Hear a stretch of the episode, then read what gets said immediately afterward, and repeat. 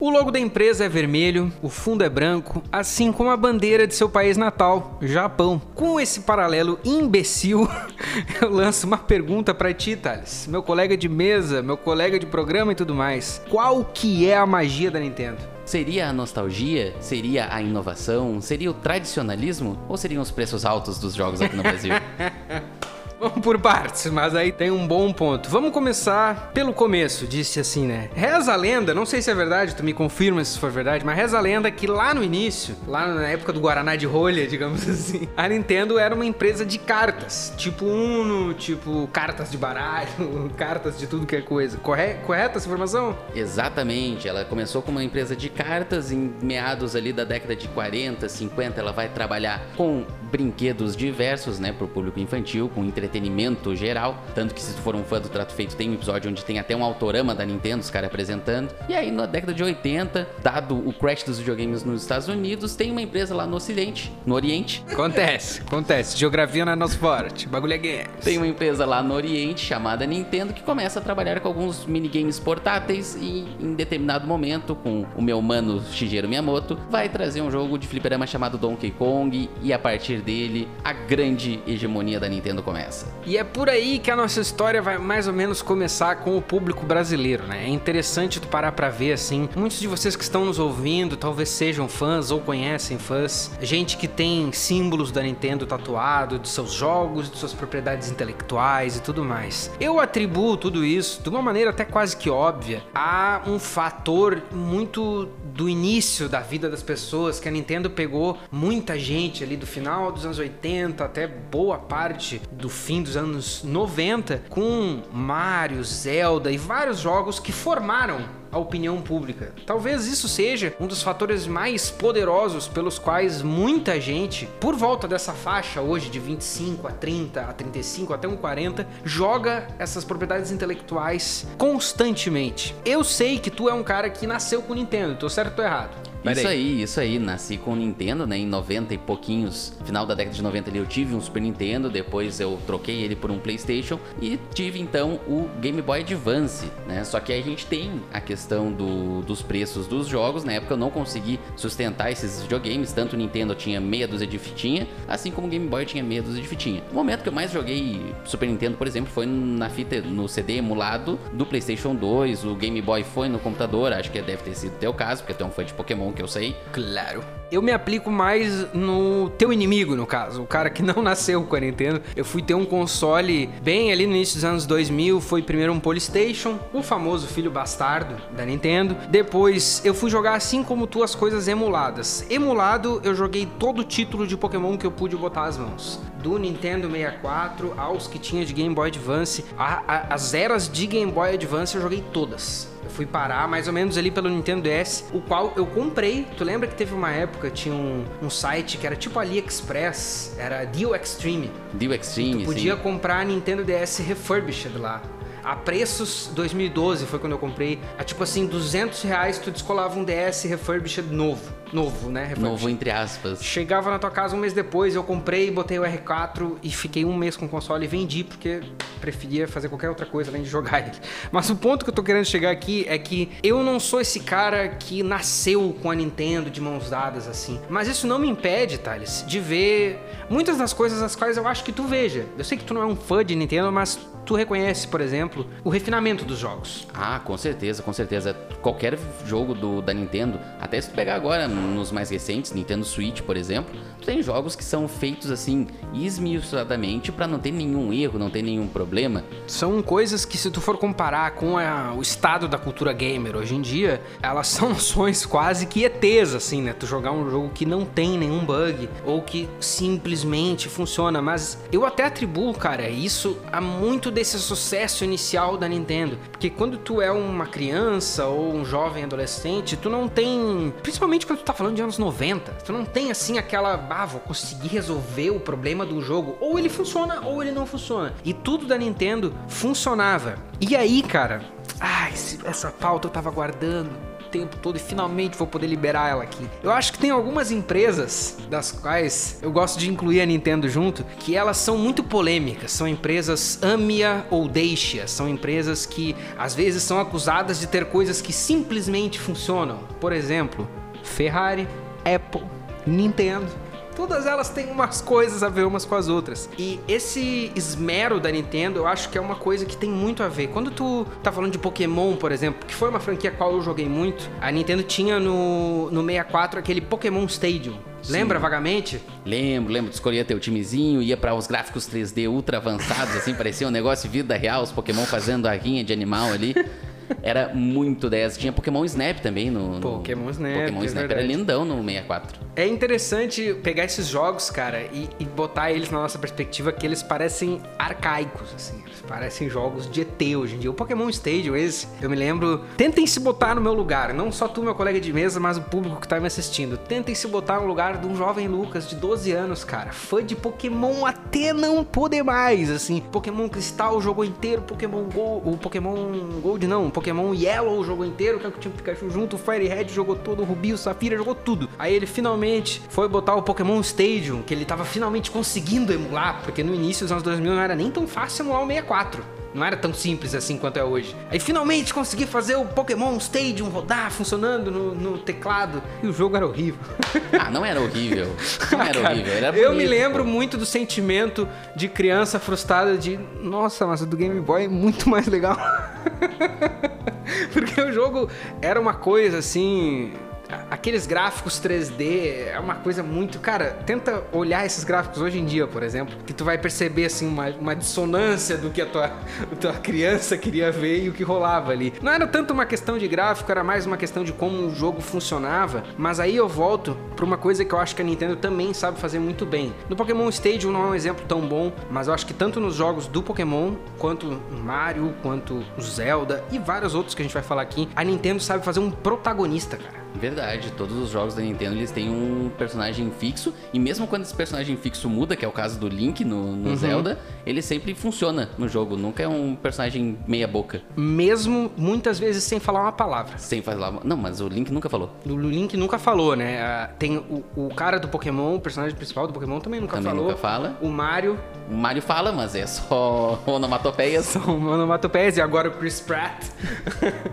Eu acho Cara. muito interessante essa, esse refinamento dos caras, não só no sentido de entregar um jogo que só funciona de uma maneira simples, mas também de as coisas, elas. O, o personagem, o protagonista, ele não é assim, ah, que nem a gente vai falar hoje, ah, porque God of War é muito legal, porque olha a relação dele com o filho, olha. Cara, no Mario não existia nada de layers. É aquilo ali e ponto final. Só que aquilo ali, só Funciona. aquilo ali, só funciona perfeitamente. Tipo assim, não tem o que tu não entender. Eu acho muito inteligente também, cara. Não sei se tu já parou pra pensar nisso. Como um jogo que nem o Mario, o primeirão, o Jumpman, ele te ensina a jogar o jogo só jogando. Exatamente. É, é- essa, essa questão da Nintendo é um ponto que até eu tava pensando, né? Como o, o jogo da Nintendo ele é feito pra tu, tanto uma criança como um adulto jogar. E eles são tão bem feitos que hoje em dia, se tu para pra ver qualquer adulto, ele vai dar um dedinho pra jogar um Super Mario no celular, num minigame portátil de emulador. Não importa quantas mil vezes tu jogar, o jogo sempre vai ser bom. É Não- quase que um Souls-like, né, meu? o jogo sempre vai ser bom e tu sempre vai jogar ele com um sentimento gostoso de nostalgia. Talvez isso aconteça com outros jogos, tipo, trazer pro lado da Sega, Mega Drive e tudo mais, mas eu acho que a Nintendo é ainda mais forte. O público brasileiro tem uma ligação maior com, com a Sega, até por causa da Tectoy Uhum, e tudo sim, mais, era mais acho. barato também, Também né? era mais acessível. Mas os jogos da Nintendo, tu vê assim, e eu acho legal que se tu pegar uma criança de hoje em dia e tu largar um jogo da Nintendo, por mais que ela talvez torça o nariz pros gráficos 2D, ela vai saber jogar. Vai, cara, e muitas vezes ela vai ter a paciência de explorar um mundo que um adulto não tem. Por exemplo, assim, um jogo que eu fui tentar jogar na época que eu descobri emulação e ah, finalmente vou poder jogar foi o primeiro Zelda, o A Link to the Past, acho que é o nome. O primeirão lá, que O do Super Nintendo é o Link to the Past, mas ele é o terceiro já da. da, da- pode, pode, pode escrever, mas é desse mesmo É que eu tô bom, falando. bom, é muito bom. Foi um jogo que ele também ele não te aponta muito pra onde que tem que ir, né?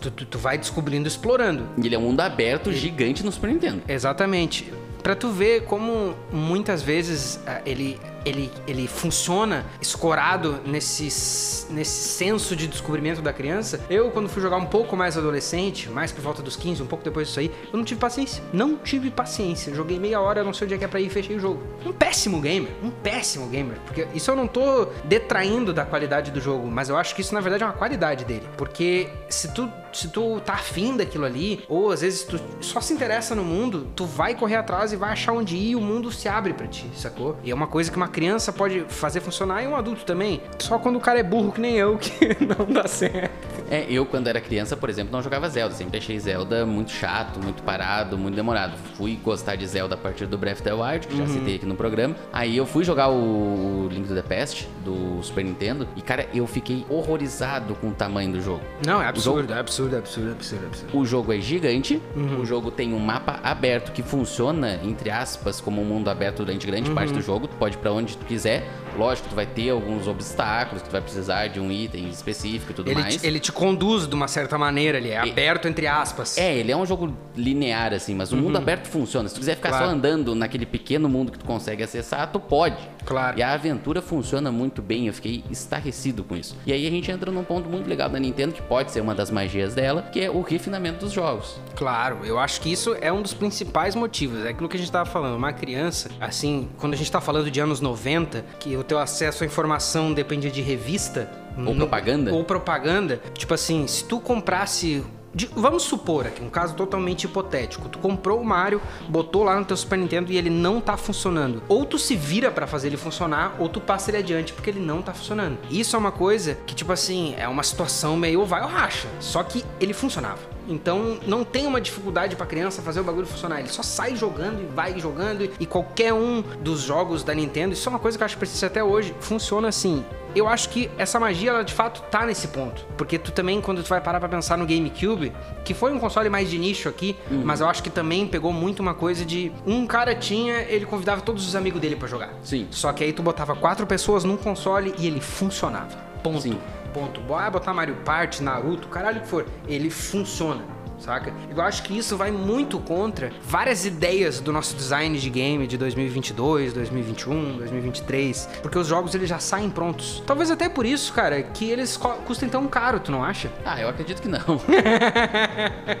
E eu entendo que a Nintendo ela tem um apreço muito grande pelo, pela obra dela, então é, esse é o motivo de custar caro. Lógico que aqui custa caro por causa do dólar, uhum. mas eu acho muito complicado eles continuarem cobrando muito caro pelos jogos antigos. Então, se tu tem um Switch hoje em dia, tu continua pagando 60 dólares, 350 reais, num jogo de 2017 como o Mario Odyssey, claro. ou o próprio Breath of the Wild. Uhum. E, e aí a gente entra num outro ponto que depois a gente pode esmiuçar aqui mais, que é o fato de que se tu não tem um console da Nintendo no antigo, tu não pode jogar eles atualmente. Uhum. Né? Se o jogo não, não teve um porte ali para tu comprar alguma coisa do gênero, tu não vai jogar. E a Nintendo é extremamente contra emulação. Né? Vale lembrar que ela fez uma cruzada em certa época da vida contra emulação, mas esse aí é outro assunto pro futuro. Eu acho doido como esse refinamento de fazer um jogo funcionar perfeito, sem nenhum bug, na maioria dos casos, claro, ele vai muito contra um refinamento de se adaptar porque tu não acha? É, é muito doido isso, porque, tipo assim, eles fazem um produto perfeito, ele funciona muito bem. Só que naquele ano que ele sai para aquele console. Não tenta mexer de forma. Ah, sim, sim. Tipo sim. assim, é, é muito doido para mim como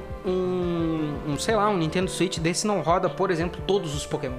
Ah, sim, não, não, não, não, não é feito para isso. Ele não é feito para isso, ponto. Não é. tem essa, não Poké, tem essa. Pokémon é, agora tem os Pokémons atuais do Nintendo Switch, hum. mas o Pokémon do DS é feito para jogar em duas telas no DS e, e acabou, acabou, acabou. Essa essa falta de adaptabilidade deles, que eu também acho que acaba pingando nessa coisa do preço. Muitas vezes, cara, por exemplo assim, eu comprei um Nintendo DS na época de um site que eu nem sei se existe mais, que é o Deal Extreme. Pagava 200 reais lá, 250, vinha um Nintendo DS refurbished. Quando eu peguei o console na mão, não passou pela minha cabeça não piratear as coisas, botar o R4 lá e ser feliz. Sim, é caro o jogo, né? Porque ele te incentiva a piratear praticamente. Num Brasil que tu vive, e cara, mesmo se tu morasse nos Estados Unidos e tudo mais, tu tem que estar tá com dinheiro para gastar.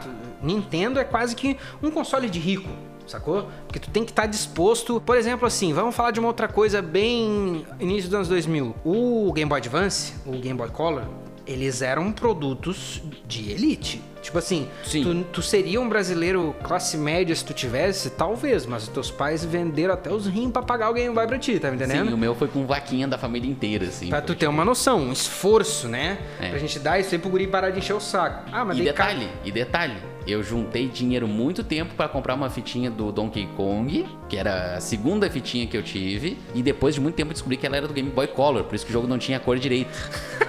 Simplesmente fantástico. Então assim, pô, Coisas paguei, do Brasil, nada mais, nada menos. eu paguei incríveis 40 reais numa fitinha do Donkey Kong, isso em 2002, 2003, e não era nem do, do Advance, era do Color. Então assim, bem complicada a questão financeira, né, quando tem o Nintendo, principalmente pós anos 2000, depois que a Nintendo sai e tudo mais. Ainda assim, tu vai parar pra ver que, mesmo com esse esforço, hercúleo, tu, tu era um, um cara de uma casta diferente, porque tu tinha o negócio. Sim, Muitos tinha. não tinham. Tipo assim, uh, pra mim, na época que saía essas coisas tudo, pra mim a ideia de tu ter um Game Boy Color, eu ter um Game Boy Color, a gente usar um cabo que a gente pudesse jogar, isso pra mim era. Nossa, muito forte. Só que quem que tinha? Se tu não morasse num centro populacional, que alguns dos tele- nossos telespectadores moram, São Paulo, Porto Alegre, Salvador, Rio de Janeiro, onde quer que seja. Se tu não morasse nesses centros, tu tava ralado, amigo. Eu nunca vi, até hoje, eu tenho 30 anos, tá? Eu nunca vi um cabo link na minha vida. Ah, eu vi, eu tinha um amigo que tinha. Mas eu nunca joguei com ele. Tu tem uma noção, sacou? E eu cheguei a ter um Game Boy Color. Bizarramente, com uns 15, 16 anos, eu fiz uma troca lá. Eu tinha uma bola da Copa, eu troquei com um cara por um Game Boy Color. Um primo meu, inclusive. Daí depois eu ainda fiz o pior negócio da minha vida. Alguns anos depois, quando eu já era guitarrista, quando eu tive a brilhante ideia de ser músico, eu fiz o pior negócio da minha vida inteira. Quem estiver ouvindo agora vai fechar o programa de raiva. Porque eu troquei um Game Boy Color por um cabo de guitarra Nossa! um cabo de guitarra de 10 metros, que era muito bom e que, tipo assim, não quebrava. Quebrou.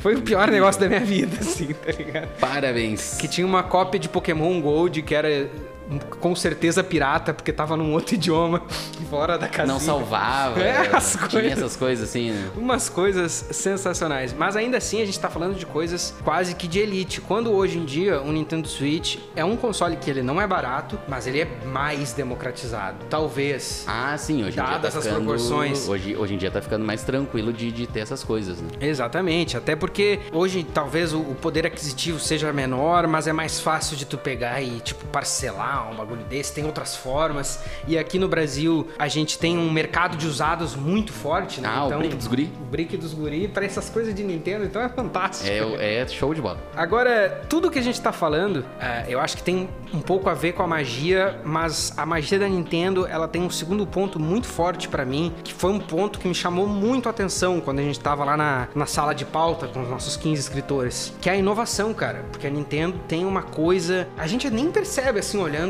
de, olhando de fora ou sem parar pra analisar, mas quando tu para pra olhar, tu vê que muitas das inovações que aconteceram ao redor dos anos com videogame tem a ver com coisas que a Nintendo inventou. Por exemplo, a gente jogava com Atari, né? A gente Sim. não eu e tu, mas as pessoas jogavam com Atari. O controle do Nintendinho revolucionou a porra toda, direcional de um lado, os botões do outro. E é assim até hoje, com mudanças ou não mudanças. Outra que eu tava vendo que foi a Nintendo que inventou e eu não sabia é o R1 e R2. R1 e R2 é eles que inventaram também no Super Nintendo. E aí vai de videogame em videogame. Porque tu- Exatamente. Tu, pega Nintendinho, como tu falou, direcional, setas direcionais de um lado, os botões do outro. O L, o- os gatilhos de Isso. cima, eh, esquerda e direita, é do Super Nintendo. No Nintendo 64 a gente vai ter o analógico, O analógico, que muda tudo. que muda muito o jogo pra todos os lados, né? Nintendo, e isso é muito foda. Tipo, imagina tu tá lá na sala do- dos executivos e fala assim: "Ah, agora os jogos são 3D". Aí tu vai pensar assim: "Ah, agora vai ter profundidade e tal". Tu vai ir pra frente, pra trás e pros lados. E aí alguém chega e fala assim: "Mano, a gente precisa de um analógico".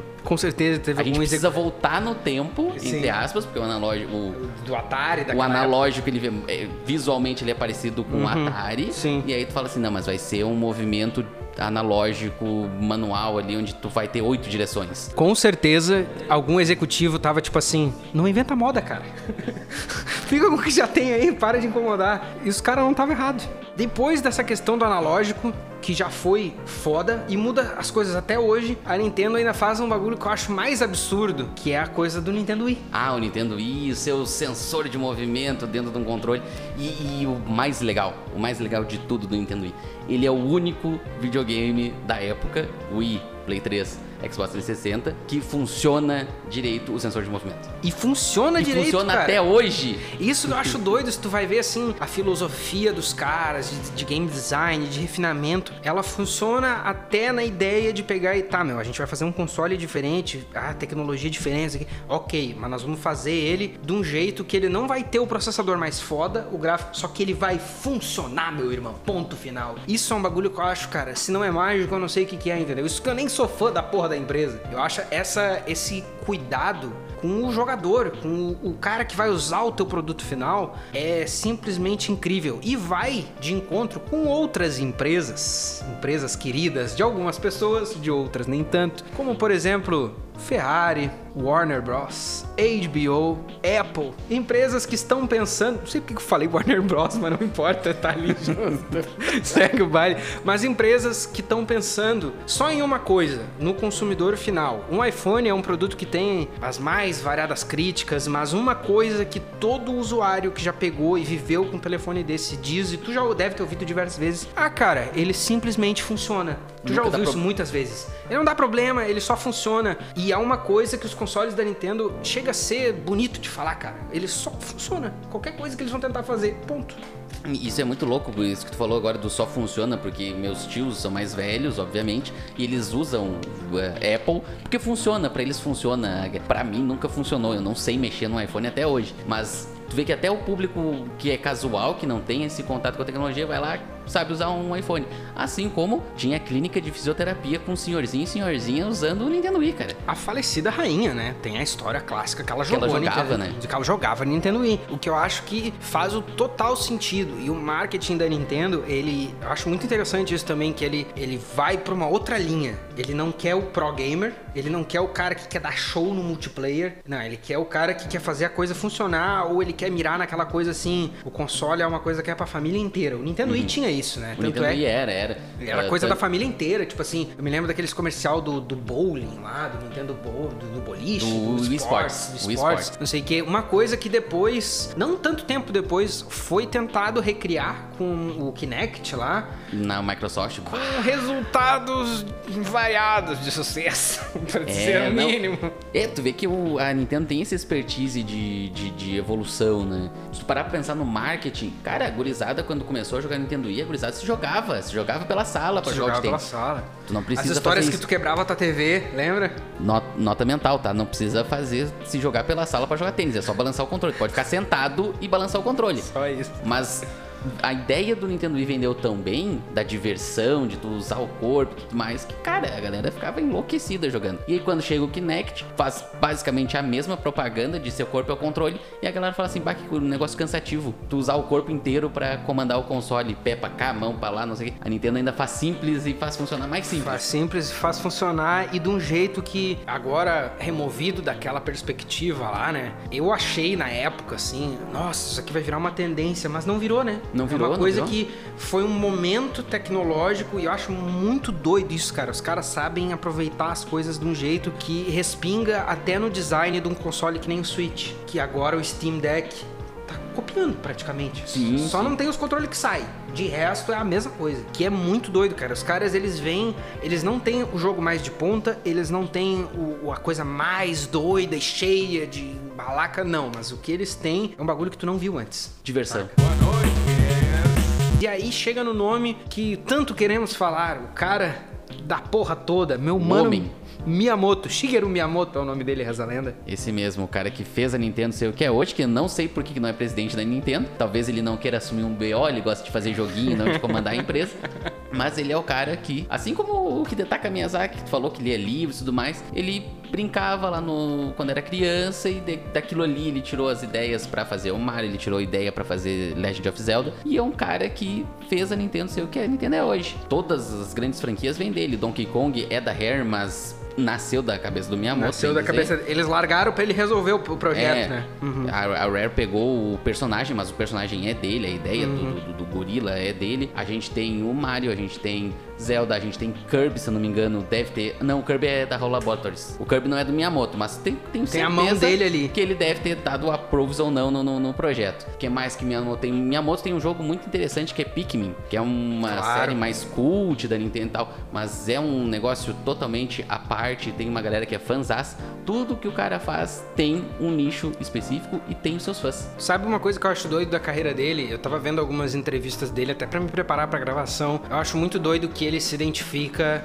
não como um programador, mas como um designer. Vi lá uma entrevista dele, acho que é na Vox, é um profile, uns 5, 6 minutos, e pergunta assim, tá, mas e o teu diferencial qual que é? E ele, ah, eu, quando eu entrei na indústria de games, era uma indústria de programadores. Como que a gente vai fazer com código, que não sei o que? Eu não era programador, eu era um designer. Então eu vim com outra coisa e outra e essa essa esse que multidisciplinar digamos assim pega um designer um programador não sei o que tanto é que o Donkey Kong foi um problema que largaram pra ele resolver ah a gente quer fazer isso aqui não tá funcionando um jogo assim assim assim até meio arcade como é que é que vai fazer? O cara com poucas peças ali ele conseguiu fazer um bagulho que não é fácil cara uma, uma, uma franquia uma ideia que perdure 30 anos. Nosso episódio anterior foi falando de franquias mortas olha quantas esse cara tem no bolso que duram até hoje. Todas têm mais de 30 anos agora. Não, estão caminhando por aí, pagando Então, imposto no- de renda, então, de. INSS e tudo, exatamente. O cara, é- essa, essa questão multidisciplinar, e ele, eu não sei se tu já viu alguma entrevista dele, Ah, já devo ter visto algumas, mas não, não, não vem nada em mente agora. ele me passa uma vibe de um cara muito simples, cara. Eu não sei Ele se é, não, ele é, Ele é uma pessoa ele muito simples, assim, na- na- até isso tá claro no design dos jogos e numa filosofia que eu acho muito legal da Nintendo, assim, essa questão filosófica que ele trouxe muito de fazer uma coisa que é simples. Ele mesmo lá, reconhecendo, eu vi um, um breakdown também do primeiro nível do Mario, primeiro level mesmo, que o jogo te ensina a jogar o bagulho sem uma mensagenzinha, aperte aqui para pular. Eu já li isso sobre, sobre Mario. É incrível, tipo, todo mundo elogia que o Miyamoto conseguiu na primeira fase do Super Mario Bros. te ensinar como jogar todo jogo. Tudo, tudo, tudo. As outras fases vão ter outras, outros, eh, outros desafios, outros Claro. tipos de mecânica, outros tipos de inimigo, mas a primeira fase tu aprende tudo. Tu pega o cogumelo, fica grande, pega a florzinha, joga foguinho e deu. E aí depois Ah, o cogumelo, ele se vira. inclusive, o cogumelo sai e daí ele cai no chão, só que recém tu tinha matado um inimigo, então tu fica assim, ah, esse cogumelo é do bem ou é do mal. Só que ele bate naquele conezinho verde e ele não consegue passar, então quando ele volta, encosta em ti, tu, opa, fiquei mais foda. Cara, isso aí é uma sacada que tu fica assim, meu Deus, cara, esse cara tem um, um, um QI de 9 mil, tá ligado? O cara é muito bom. O cara é muito bom, faz funcionar com pouca coisa. E é uma pena que esse cara só trabalhe pra Nintendo, porque a Nintendo tem muita magia, mas também tem muita maldição. Tem, a Nintendo tem seus problemas. tem, tem. E pra um programa de dois não fãs da Nintendo, a gente tá falando muito bem deles até agora. Tá na É, hora de baixar é. o nível um pouquinho. tá na hora de baixar o nível aqui, baixar o tom, baixar o tom. Porque apesar de concordar com a magia e de achar que o, o refinamento é uma coisa que é muito diferencial, eu não compactuo com os preços. Eu não compactuo com várias das ideias mais recentes. Esses últimos Pokémons, então, Ah, o, o Pokémon é até um caso meio à parte, que o Pokémon não é a Nintendo. não é Nintendo faz. 100%, mas é uma empresa que o que mais me irrita nela talvez seja a coisa que mais me irrita em Jesus Cristo. O Os fãs. Os fãs. Tá o fã clube, o fã O clube é fã clube, porque tu vai falar com as pessoas assim, tu fica, não, porque o Zelda, não, o Zelda. Sim, gente, mas existem outros jogos também, sabia? Não existe só Zelda pra jogar no mundo, tem outras coisas. Zelda lá, desde o Twilight Princess, é muito lindo, claro que é, mas nem tudo se resume a Nintendo, tu não concorda, Alex JP? Concordo, concordo. Inclusive, tipo, a Nintendo ela tem uma linha de trabalho tão, tão legal, assim, tão foda que, tipo, o próprio Zelda, o último do Nintendo Switch, ele pega vários elementos de outros jogos, combina eles de uma maneira mágica e faz tudo funcionar. Uhum. Eu nunca imaginei que um jogo de Zelda ia ter torre da Ubisoft. E ele tem. Ele tem. Mas a questão do- dos preços, talvez assim, essa questão do refinamento deles e da tradição nas franquias é o que até tira um pouco do, da originalidade nos jogos. Eles inventam controle, eles inventam console, eles inventam hardware, eles fazem caramba na parte da diversão de como é que tu joga. Mas eles não têm nenhuma franquia nova. Tirando Splatoon, que é o Call of Duty das tintas. Call of Tintas, achei. O Call of Tintas é. Esse nome. É a coisa mais nova, assim, que eles têm, mas eles também não inovam muito na questão das franquias em si. Eu acho que aí é uma espada de dois legumes, que nem se diz por aí, porque talvez seja culpa da Nintendo, mas eu acho que aí também existe uma questão de que o nintendista, ele quer algumas coisas assim, nada mais, assim. Ah, eu acho que Jogar existe- simples, jogar fácil. não seria Time nem tá isso. ganhando- time que tá ganhando não se mexe. Tem isso, mas tu, tu concorda comigo que se a gente voltar lá no início do podcast, a gente atribuiu um pouco desse amor e dessa magia, porque ele formou muito do caráter das pessoas. Sim. É muito mais difícil, conforme tu é um jogador mais velho, uma pessoa que consome Nintendo ou jogos há 20, 30 anos, tu se interessar numa franquia do zero. Ah, sim, é difícil. Sacou? É difícil, é difícil de tu cativar Entendo. desse jeito. Porque existe uma certa inocência que o player tem que ter que tu não vai conseguir encontrar tão fácil quando tu é mais velho. Tipo assim, tu pegar uma franquia nova e vamos debulhar, não sei o quê. Dito tudo isso, eu acho que existe uma situação, quando a gente fala de preços, quando a gente fala do, do olhar da Nintendo para com o mercado, existe uma situação de busca e demanda muito invertida. Porque a busca É muito alto. é muito alta. Não é busca e demanda, é supply and demand, que eu esqueci o que significa Não, não, cê- cê- é oferta e demanda. Oferta e demanda. A oferta de jogos, ela é muito restrita, só que a demanda é altíssima, né? Isso, isso. Então a gente consegue, a gente, se a gente é a Nintendo, aqui os executivos da Nintendo, a gente consegue meio que monopolizar. Por exemplo, eu escolho quem que entra no meu hall de personagens de Smash Ultimate. Eu decido, não vocês. E eu também decido quanto que vai custar essa brincadeira, tá me entendendo? E se eu quiser que um jogo de 2012 custe 60 dólares, adivinhe só, ele vai custar 60 60 dólares.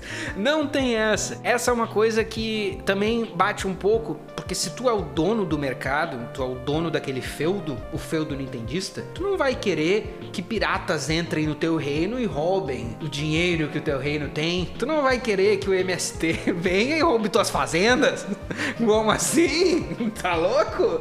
E aí já bate em coisas que eu não concordo com a Nintendo, nem com o nintendista. O nintendista, por exemplo, que diz: "Ah, mas o jogo chega a 350 no Brasil, é o preço". Não, não é o preço, Não é o porque preço. Os, os jogos exclusivos do PlayStation 4, lá de 2018, que nem God of War, estão custando, tão custando 80 reais, meu querido. É, e quando as E pessoas é um jogo refinadíssimo, não é por falta de refinamento, não é por falta de. Exato. Não é por falta de refinamento, não é uma equipe mais barata de manter, muito pelo contrário, pelo porque contrário. tem vários outros gastos envolvidos, né? A gente tá falando inclusive de jogos. Eu não sei, Breath of the Wild é um jogo que eu de fato não joguei, e vários Zeldas eu sei que são jogos narrativos, mas a gente tá falando de um God of War, por exemplo, ele é um jogo que ele se apoia muito mais na narrativa. Sim, A sim. narrativa é quase que metade do, do, do preço do jogo, digamos assim. Sim. Então tem os atores, tem toda aquela coisa, né, envolvida. Sim. O que Link não fala. Exatamente. A Nintendo é muito boa em fazer protagonistas, mas geralmente eles são bem quietinhos. pra ser aquela coisa até um pouco beirando o inofensivo. Eu não acho, por exemplo, que a Nintendo seja uma, uma desenvolvedora que vai um dia trazer ao mundo um jogo, por exemplo, que nem o Fallout. Uma Ah, franquia que nem Fallout, que ela é contestadora por natureza, ela tem um certo deboche da porra toda. A Nintendo não tá muito afim de desagradar nin- ninguém, que é uma coisa que eu também diria que é um, um defeito, de certa forma. Porque tu tem que estar querendo desagradar uma galera, sacou? Pra fazer um bagulho verdadeiramente engajante. Não que os jogos que existam não sejam, eles são, mas não porque eles fazem tu pensar muito. Tipo assim, filosoficamente falando. Eles fazem tu pensar talvez mecanicamente, como resolver um puzzle, como isso, como isso, aquilo, mas eles não te trazem às vezes dilemas mentais Ah, tão não. complexos quanto alguns jogos narrativos trazem. E isso também é passivo de críticas, porque Last of Us traz vários dilemas e muita, assim, muita gente odeia. É, não, essa questão aí do, do, do preço do, e da falta de, de, de inovação que tu falou nessa questão dos personagens é, é bem chatinho na Nintendo, assim. Eu acho que faltava, por exemplo, algumas coisas no Zelda. Acho que o novo Zelda vai trazer até algum- alguns dilemas maiores e tal. O Ze- o Zelda é meio que fora da curva ali na Nintendo, que ele é o mais cabeça Claro. dos jogos, né? Claro. Mas é que eu acho que o foco da Nintendo acaba sendo só a diversão e fica nesse- nisso aí pra não para não perder o campinho dela. Lembrando que ela corre por fora na competição com a Sony e com a Microsoft. Ninguém- Claro, claro, claro, claro, claro, claro. É, Tipo assim- é outro, é outro segmento. Mas aí vem um Breath of the Wild que saiu em 2017, tu falou? É 17. E a gente tá em 2022, tem 5 anos que o jogo é permanente. Eu escuto falar dele todo ano. Sim. Todo, todo Ah, jogo, cara, é um jogo perfeito. Perfeito, tu diz, perfeito. Essa é uma afirmação arriscada de se dizer, É mas um eu. jogo praticamente perfeito, assim, cara. Não, mano, não tem bug, cara. Isso é uma tipo assim, doideira. até as coisas que tu tenta bugar o jogo, o jogo continua funcionando De uma maneira de uma tranquila. maneira que, que funciona. Entende? Até coisas que seriam bugs acabam sendo mecânicas que tu descobre. Sim. É incrível isso. Esses caras têm o mundo na mão deles e isso me preocupa, Thales. Isso me preocupa porque quando tu tem fãs tão leais que muitas vezes vão defender se tu diz que o produto não é tão bom ou que o produto tá muito caro, tu meio que pode fazer o que tu quiser, que é o estado que eu vejo a Nintendo hoje em dia. Sim. A Nintendo hoje em dia, ela pode fazer literalmente o que ela quiser. Se ela quisesse, por exemplo, é, cara, então a partir de agora os jogos vão funcionar retroativamente, mas eles vão custar 50% a mais. Garanto. Uma galera vai estar aqui, ó. Foda! Eles fazem isso. Eles fazem Foda! isso.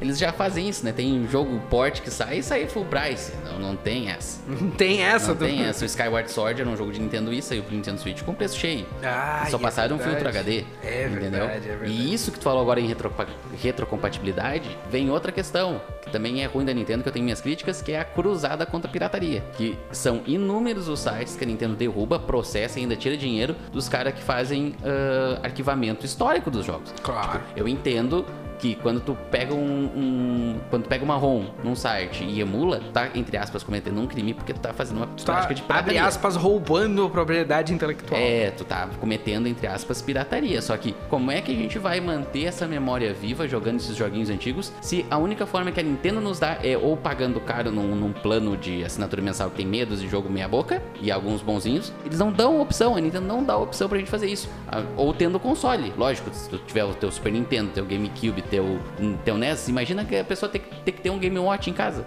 que é o portátil, aquele minúsculo que, que, Sim, sim, sim. Como é que a gente vai fazer? Como é que a gente vai fazer? Aí a Nintendo vai lá e faz uma cruzada. Inclusive, eu fui uma dessas pessoas. Ah, é? Sabia que eu fui processado pela Nintendo? Não sabia.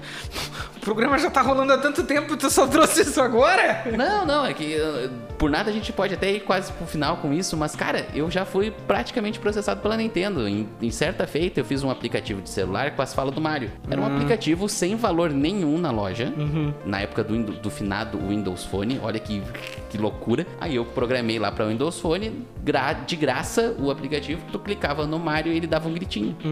Aí a Nintendo achou aquele aplicativo, ela selecion... ela pegou todas as falas que o aplicativo falava, eram umas 25 falas, me botou num documento cada jogo que eu infringia a- que eu infringi o direito autoral e me disse assim: retira da loja, senão vem o processo. Te mandaram o famoso Cease and Desist. Cara, bizarro, bizarro. Tu imagina uma pessoa brasileira com 16 anos fazendo um aplicativo de brincadeira tomar um negócio desse. Pena que isso não foi hoje, né, cara? Tu botava no Twitter, fazia uma fiasqueira, tava famoso. Mas eu botei no Twitter, não fiquei famoso, mas botei no Twitter. É que eram outros tempos, né? Eram Mas outros tempos, Botasse cara, essa- hoje. Nossa senhora. Essa- Fizesse um TikTok bem brabo, então, meu Deus do céu. Fizesse um TikTok que é um leão, assim, xingando de tudo, meu. Imagina, rasgando, passando na, na bunda o negócio. Mas, cara, essa cruzada que eles fazem contra a perpetuação do material é muito sem sentido. E eu acho sem sentido. Eu sei que eles têm apreço pela obra deles, mas tu não dá uma, uma tu não dá uma opção da galera rejogar aquilo e sobrar pirataria ali, e eles dizem: "Ah, não, mas agora a gente tá pirateando, a gente tem que ir atrás". É muito complicado. Eu acho interessante, cara, porque pra mim essa é uma grande mancha no legado da Nintendo. Ah, É uma coisa que mostra que, no fim das contas, ainda é uma empresa que é controlada por uma galera meio velha, difícil de se adaptar, E sacou? que é dinheiro. E que quer, no fim das contas, dinheiro. É aquela coisa que mostra mais. Porque aqui a gente fala de magia, a gente usa palavras tão abstratas, mas no fim das contas é um negócio regido por executivos que quer uma única coisa: lucro, nada mais. Tu tem, tu tem o Miyamoto lá, tu tem o velho do Zelda lá, todos eles felizes fazendo Muito os joguinhos. foda, pessoas incríveis. Joguinho pra fazer diversão, a galera que tá fazendo os jogos quer se Sim. divertir fazendo os jogos, mas a galera que manda quer dinheiro. Quer dinheiro no fim das contas. E eu acho que isso é uma coisa que até me preocupa, assim, do pra onde que a Nintendo vai ir. Porque é uma empresa que ela com certeza não vai fugir e sumir do mapa. Ela vai continuar sendo uma constante na nossa vida, que nem ela já é há 30 e tantos anos aí. Mas essa dificuldade de, de se adaptar com a mudança dos tempos e de ser até assim rígida, turrona, boa palavra, turrão, adoro essa palavra, meio difícil, é uma coisa que vai sempre deixar a Nintendo um pouco atrás. O fã da Nintendo vai sempre achar isso massa, vai bater palma e dizer, nossa, é muito foda. Só que outras empresas, a Sony, por exemplo, eu vejo que já tá indo numa tipo assim, opa, entendi que isso aqui que a Nintendo faz não é tão legal, vamos mudar a nossa direção. Porque a Sony já foi uma empresa que foi mais difícil de jogar as coisas antigas, Sim. facilitando, saca? Então eu vejo isso como uma coisa que vai ser crucial pra Nintendo nos seus próximos anos. O combate à pirataria, na minha opinião, é uma burrice executiva sem pé nem cabeça. É coisa digna do cara que ele não tem contato com a pessoa que joga. Mas é uma coisa que, quando tu tá falando de um executivo que vai ganhar aí um bônus de 100 milhões de dólares no ano, é muito fora da nossa realidade de míseros podcasters em ascensão. O melhor exemplo dessa questão da pirataria é o PlayStation 2. A Sony é o que é hoje. Não, não vou dizer que ela é o que é hoje por causa da pirataria no Brasil, como se o Brasil fosse o alecrim dourado. Não, mas a Sony tem a popularidade que ela tem, principalmente em países emergentes, por causa do PlayStation 2, que foi o console mais vendido de todos os tempos. Com certeza, tenho amigos ah, que não são, às vezes, pessoas tão privilegiadas financeiramente que jogam em versões preteadas do Play 2 até hoje vários dos jogos. Tem brothers meus que juntos ficam virando Resident Evil 4 em desafios, tipo assim, vamos virar pelado, vamos virar só com a pistola, vamos virar só. Até hoje, cara. E são Bomba coisas. Pet. Bomba Pet, é outro. Bomba Pet. Tu deve achar, se tu procurar hoje, Bomba Pet atualizado 20 2022 pra Play 2. Sai todos os meses a atualização do Bomba Pet. O que, um bagulho que eu acho incrível, cara, são coisas que elas difundem a permanência de um jogo por muito mais tempo do que às vezes a gente consegue controlar, assim. Se a Nintendo talvez tivesse tido uma abordagem dessas com consoles que não fizeram tanto sucesso, tipo 3DS, por exemplo, vendeu muito, ok, mas com certeza não foi um paradigma cultural tão forte quanto o primeiro DS ou quanto o Game Boy na época. Talvez fossem consoles que tivessem uma permanência maior até hoje, saca? Mas, na minha opinião, a solução pro futuro da Nintendo tá aqui, ó, na nossa mesa. Quem tá nos ouvindo não sabe o que é, mas eu estou olhando e apontando para o Nintendo Switch de Thales JP. Mais uma inovação que a Nintendo trouxe e que a gente ainda não tá vendo muito valor, mas eu acho que isso aqui, um Nintendo Switch, talvez seja um dos futuros, cara. E eles conseguiram acertar numa parada bizarra que Mais seria... uma vez. Detalhe, a ideia do Nintendo Switch vinha lá do Nintendo Wii U, que foi um fracasso. Fracassão, fracassão O do Wii U foi um fracasso, assim. Claro. Aí eles falaram, não, mas é só um teste. Agora vem o... Agora vem o de verdade. Agora vem o de verdade e é bom pra caramba. E é um negócio que tem no PlayStation 4, com o PlayStation Vita. E eu nunca vi ninguém usar, porque ninguém tem PlayStation Vita. Claro, claro. Aí a gente até entraria numa outra pauta que faria esse programa rodar quase que duas horas, que é os consoles portáteis, é outra. Ah, pode ser. Podemos Outra- trazer, podemos trazer. Outra pauta que também vai mostrar a dominação da Nintendo de longe. Mas com isso, acho que a gente pode amarrar esse episódio. Falamos bem demais até da Nintendo, na minha opinião. É que são, são os pontos, né, cara? Os caras trazem diversão, os caras são mágicos na inovação ali de jogar com um controlinho que se mexe. Eles ganham muito da nossa admiração só por ter o Miyamoto lá. O Miyamoto tá lá fazendo o trabalho dele, tá e o 100%. cara é bom no que ele faz, cara. Não tem o que falar. O cara, Cara, é não- muito bom no que ele faz. É foda demais. E aí o único revés da Nintendo é questão é de dinheiro mesmo. E aí a gente não tem muito o que falar, né? Até porque dinheiro não temos muito. Mas com isso, senhoras e senhores, agradeço a audiência de vocês. Considerações finais, meu colega de mesa. O problema de tudo é dinheiro. No fim das contas. Muito obrigado pela audiência e até mais.